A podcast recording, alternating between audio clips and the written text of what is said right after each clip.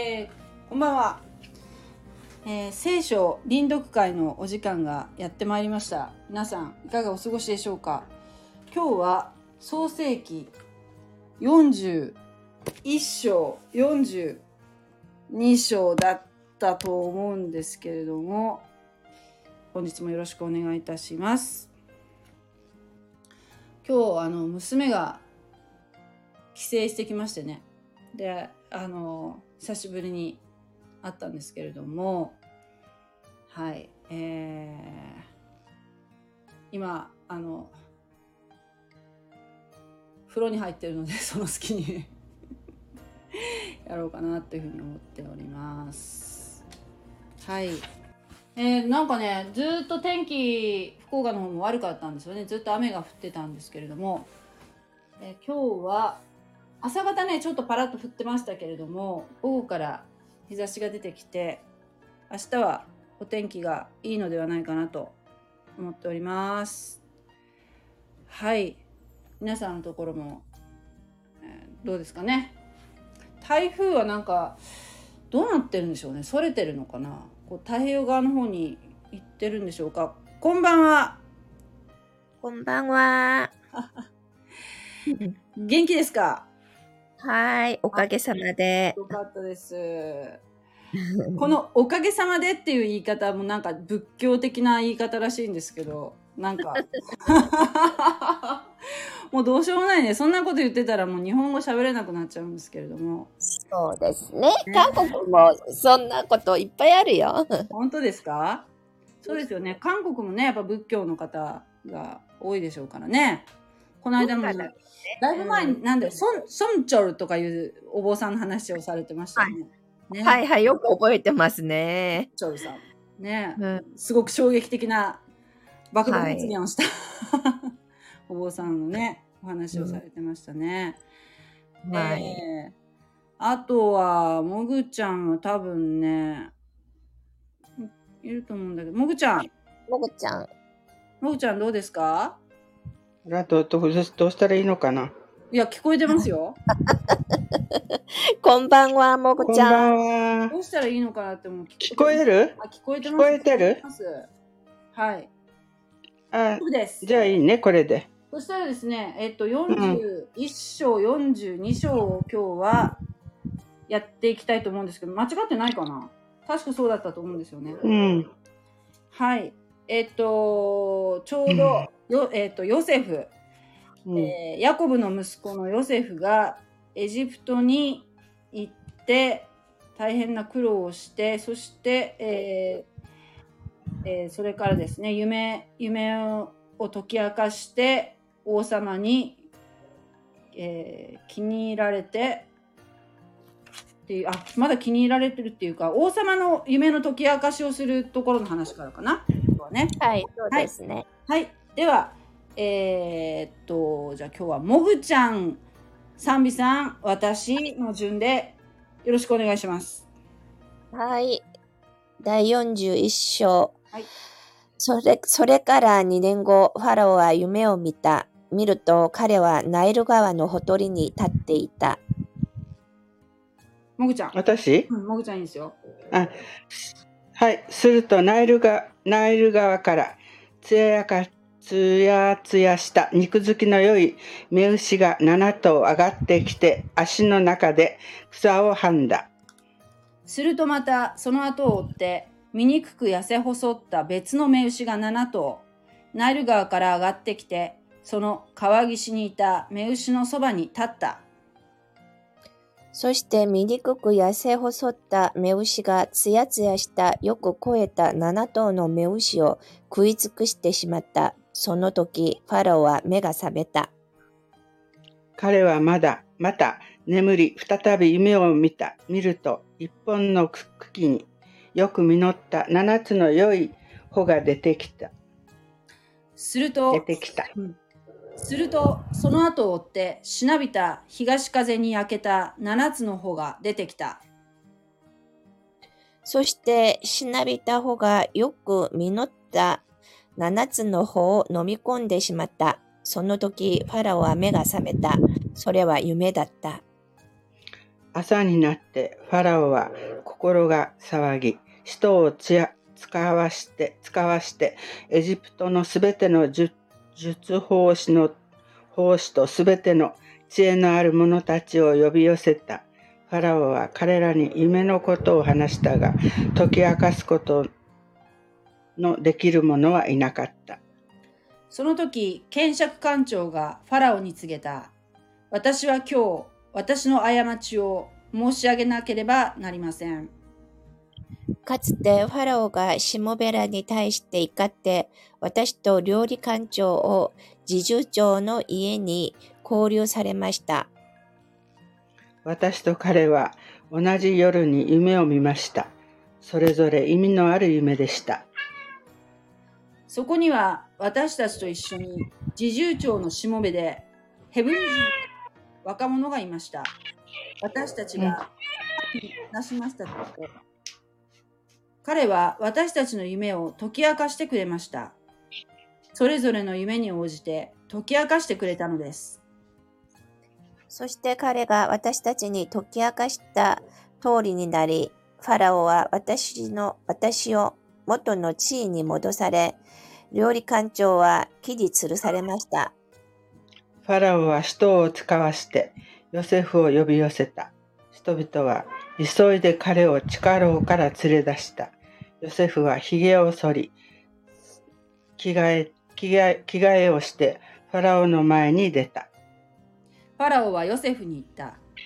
私は夢を見たが、それを解き明かす者がいない。お前は夢を聞いて、それを解き明かすと聞いたのだが。ヨセフはファラオに答えた。私は、神がファラオの繁栄を知らせてくださるのです。それでファラオはヨセフに話した。夢の中で見ると、私はナイル川の岸に立っていた。すると、ナイル川から肉付きの良い、つやつやした目牛が7頭上がってきて、足の中で草をはんでいた。するとその後を追って弱々しい、とっても醜く痩せ細った別の目牛が7頭上がってきた。私はこのように醜い牛をエジプト全土でまだ見たことがない。そしてこの痩せた醜い目牛目牛が先の超えた7頭の目牛を食い尽くしてしまった。ところが彼らを腹に入れても腹に入ったのかわからないほどその姿は初めと同じように醜かった。その時私は目が覚めた。また夢の中で私は見た。見ると一本の茎によく実った七つの穂が出てきた。するとその後を追って貧弱でしなびた東風に焼けた七つの穂が出てきた。そしてそのしなびた穂があの七つの良い穂を飲み込んでしまった。そこで私は受法師たちに話したが、誰も私に説明できる者はいなかった。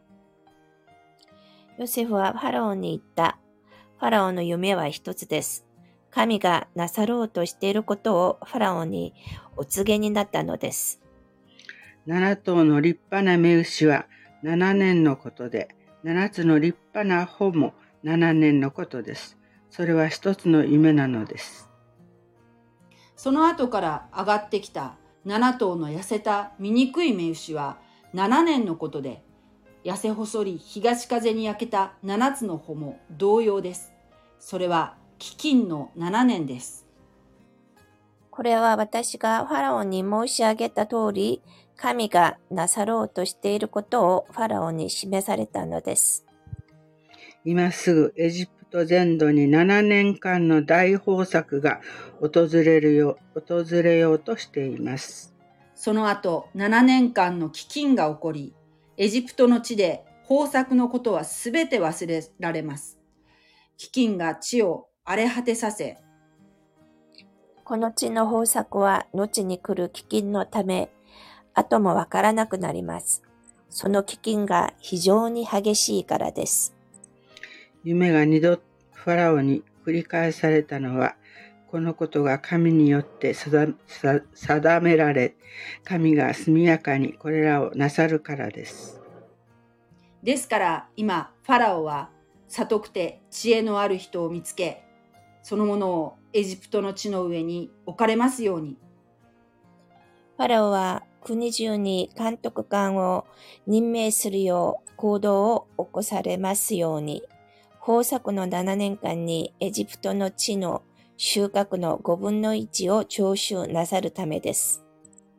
彼らにこれからの豊作の年のあらゆる食料をすべて集めさせ、ファラオの権威のもとにまちまちに穀物を蓄えさせるのです。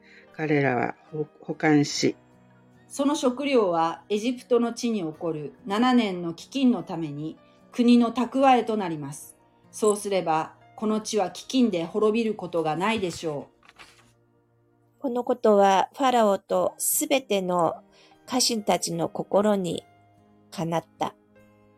そこでファラオは家臣たちに言った。神の霊が宿っているこのような人が他に見つかるであだろうか見つかるだろうかうファラオはヨセフに言った神がこれらすべてのことをお前に知らされたからにはお前のように悟くて知恵のある者は他にはいないお前が私の家を治めるがよい。私の民は皆、お前への命令に従従うであろう。私が勝っているのは多いだけだ。ファラオはさらにヨセフに言った。さあ、私はお前にエジプト全土を支配させよう。そこでファラオは自分の指輪を指から外してヨセフの指にはめ、天布の衣服を着せ、その首に金の首飾りをかけた。そして自分の第二の車に彼を乗せた。人々は彼の前でひざまずけと叫んだ。こうしてファラオは彼にエジプト全土を支配させた。ファラオはヨセフに言った。私はファラオだ。しかし、お前の許しなくしてはエジ、エジプトの国中で誰も何もすることができない。ファラオはヨセフに、チャフェナテ・パネアハという名を与え、オンの妻子、ポティフェラの娘、アセナテを彼の妻として与えた。こうしてヨセフはエジプトの地を監督するようになった。エジプトの王ファラオに仕えるようになった時、ヨセフは30歳であった。ヨセフはファラオの元から出発してエジプト全土を巡った。さて、豊作の7年間に地は豊かに実らせた。ヨセフはエジプトの地で採れた7年間の食料をことごとく集め、その食料をまちまちに蓄えた。町の周囲にある畑の食料をそれぞれの町の中に蓄えたのである。ヨセフは穀物を海の砂のように非常に多く蓄え、測りきれなくなったので、ついに測るのをやめた。飢饉の年が来る前に、ヨセフに二人の子が生まれた。オンの妻子がポティフェラの娘アセナテが産んだ子である。ヨセフは長子をマナセと名付けた。神が私のすべての労苦と私の父の家のすべてのことを忘れさせてくださったからである。また二番目の子をエフライムと名付けた。神が私の苦しみの地で私の実り多いものとしてくださったからである。エジプトの地での豊作の7年間が終わると、ヨセフが言った通り、7年の飢饉が始まった。その飢饉は、すべての国々に及んだが、望んだが、エジプト全土には食物があった。やがてエジプト全土が飢えると、その民はファラオに食物を求めて叫んだ。ファラオは全エジプトに行った。ヨセフのもとに行き、ヨセフの言う通りにせよ。飢饉は地の全面に及んだ。ヨセフはすべての穀物蔵を開けてエジプト人に売った。その飢饉はエジプトの地でもひどくなった。全地は穀物を買うためにエジプトのヨセフのところに来た。その飢饉が全地で厳しかったからである。42章ヤコブはエジプトに穀物があることを知って息子たちに言った。お前たちはなぜ互いに顔を見わせているのか。さらに言った。今、私はエジプトに穀物があると聞いた。お前たちは、し下、下、うん？お前たちは下っていって、そこから私たちのために穀物を買ってきなさい。そうすれば私たちは生き延び死なずに済むだろそこでヨセフの10人の兄弟は穀物を買うためにエジプトに下っていった。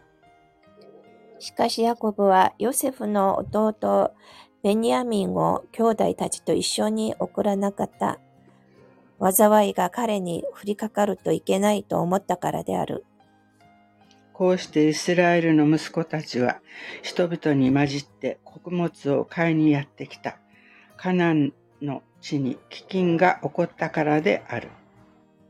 時にヨセフはこの地の権力者であり、この地のすべての人に穀物を売るものであった。であったヨセフの兄弟たちはやってきて、顔を地につけて彼を不死拝んだ。ヨセフは兄弟たちを見てそれと分かったが、彼らに対して、えー見知らぬ者のように振る舞い、荒々しい言葉で彼らに言った。お前たちはどこから来たのか。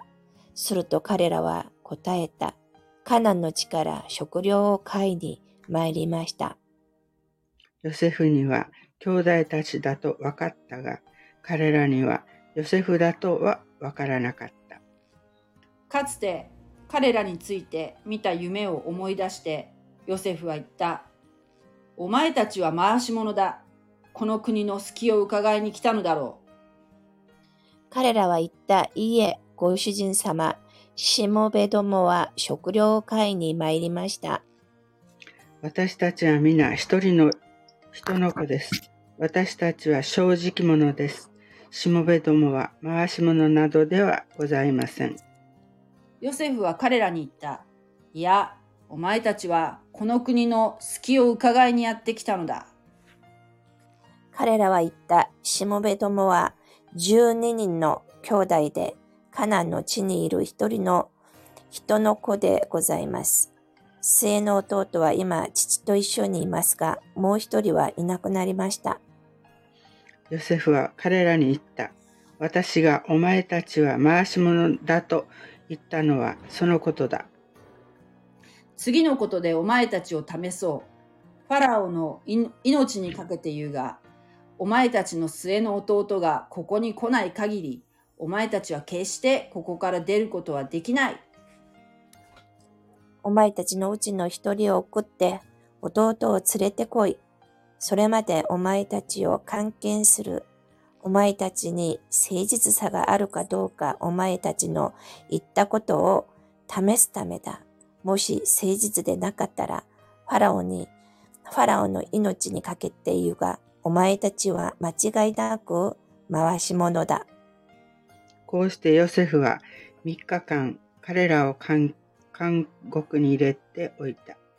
ヨセフは3日目に彼らに言った。次のようにして生き延びよう。私も神を恐れるものだから。もしお前たちが正直者なら、お前たちの兄弟の一人を監獄に監禁したままにせよ。自分たちは飢えている家族に穀物を持っていくがよい。そして末の弟を私のところに連れてくるがよい。そうすればお前たちの言葉が本当だということがわかる。わかり、お前たちが死ぬことはない。そこで彼らはそのようにした。彼らは互いに言った。全く我々は弟のことで罰を受けているのだ。あれが憐れみを求めたとき、その心の苦しみを見ながら聞き入れなかった。それで我々はこんな苦しみに遭っているのだ。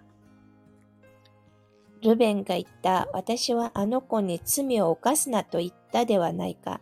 それなのにお前たちは入れなかった。だから今、彼の血の報いを受けている。彼らはヨセフが聞いていることを知らなかった。ヨセフと兄弟たちの間には通訳がいたからである。ヨセフは彼らから離れて泣いた。それから彼らのところに戻ってきて彼らに語った。そして彼らの中からシメオンを捕らえて彼らの目の前で彼を縛った。ヨセフは彼らの袋に穀物を満たし、それぞれの袋に彼らの銀の、銀を戻し、さらに道中の食料を与えるように命じた。それで人々はその通りでした。彼らは穀物を自分たちのロバに背負わせ、そこを去った。さて彼らの一人が宿泊所で自分のロバに飼料をやろうとして袋を開けると自分の銀が見よ自分の袋の口にあった彼は兄弟たちに言った。私の銀が戻されている。しかもこの通り、私の袋の中に。彼らは動転し、身を震わせて、互いに言った。神は私たちに一体何をなさったのだろう？彼らはカナンの地にいる父ヤコブのもとに帰って、その身に起こったことをすべて彼に告げた。あの国の主君である人が。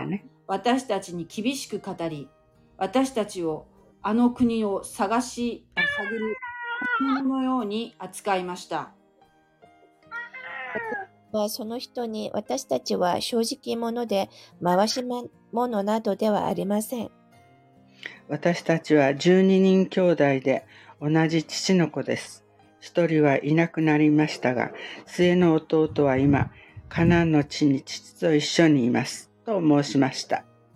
するとその国の主君である人が私たちに言いましたこうすればお前たちが正直者かどうかわかるお前たちの兄弟を一人私のところに残して飢えているお前たちの家族に穀物を持っていけそして末の弟を私のところに連れてこい。そうすれば、お前たちが敵の回し者ではなく、正直者だということがわかる。そこで私はお前たちの兄弟を渡そう。そしてお前たちはこの地に出入りができるようになる。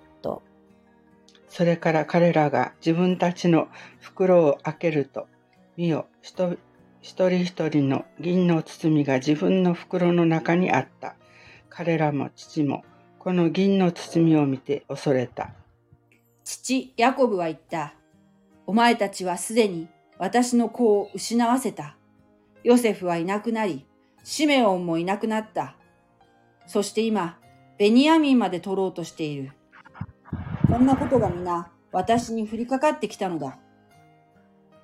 ルベンは父に言った。もし私がこの弟をあなたの元に連れ帰らななかったら、私の二人の子を殺しても構いません。彼を私に任せてください。この私が彼をあなたの元に連れ戻します。するとヤコブは言った。この子はお前たちと一緒には行けま、行かせない。この子の兄は死んで、この子だけが残っているのだから、道中でもし彼に災いが降りかかれば、お前たちはこの白髪頭の私を悲しみながら、読みが、よ、ん？悲しみながら読みに下せ、下す、下らせることになるのだ。アーメン。アーメン。お疲れ様で最後した。最後おかしかったね超長かったね。今日は長かったですねね。でも面白い。まあね、漱石の中でも面白いところじゃないですか。ドラマチックですね。そうですね。はい。も今日う、はよくわかったね。意味わかったでしょ、わかったね。はいはい。ねだからこのヨセフっていう人はこうなんていうかなゆ夢が夢を解き明かすことができるっていうこう能力が神様によって与えられててでまあそのことで兄弟を怒らせもしたけどだけどそのことで、えー、なんていうの？なんと奴隷奴隷に売られた先のエジプトで最高まで上り詰めたっていう面白い話ですよね。うん。